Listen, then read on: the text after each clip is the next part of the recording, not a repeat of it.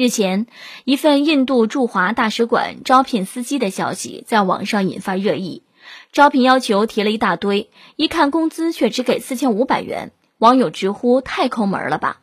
根据印度驻华大使馆在微博发布的招聘信息，印度大使馆现招聘一位具有丰富驾驶轿车、客车经验的司机。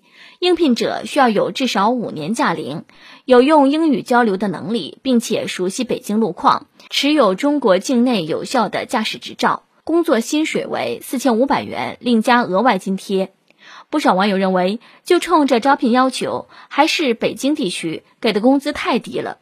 而打开某招聘网站搜索北京地区司机，薪资大多五到六千或者七到八千之间，有的包吃住，五险一金。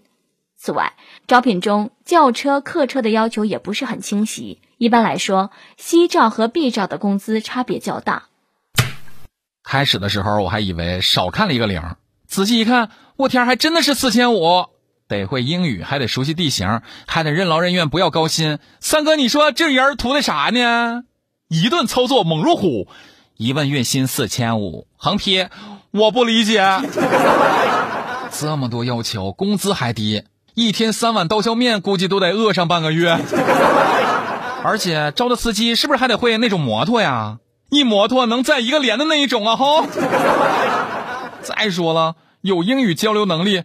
也不见得能听得懂印度英语啊！哦，目测三哥这是按照印度的工资标准在北京招聘呢。但四千五在北京属实吃不饱饭，赶紧加点吧，别太抠了啊！